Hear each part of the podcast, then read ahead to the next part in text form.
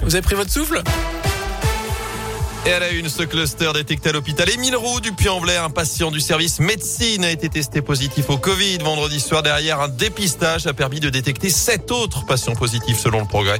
Un cluster de non-vaccinés selon le directeur de l'établissement qui a décidé de suspendre les visites mais aussi les admissions dans ce service. À saint le vaccinodrome déménage depuis ce week-end. Le centre de vaccination installé à la salle Omnisport de la Plaine Achille a fermé ses portes d'action. Le palais des spectacles juste à côté. Ça va permettre d'adapter le nombre de vaccinations par jour, le rythme a considérablement ralenti par rapport à cet été. Et la salle Omnisport doit aussi subir quelques travaux cet hiver.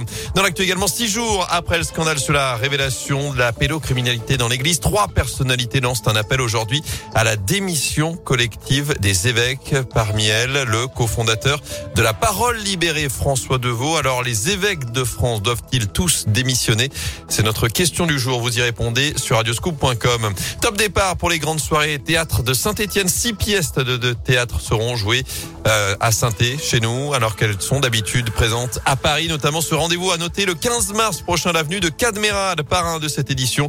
Ce soir, c'est Bruno Solo qui ouvre le bal. Il sera à l'affiche à l'Opéra, donc de saint En foot, on connaissait la Coupe du Monde, l'Euro, encore la Coupe des Confédérations. L'équipe de France a remporté hier la première Ligue des Nations de son histoire. Victoire 2 buts 1 en finale face à l'Espagne grâce à Karim Benzema et Kylian Mbappé.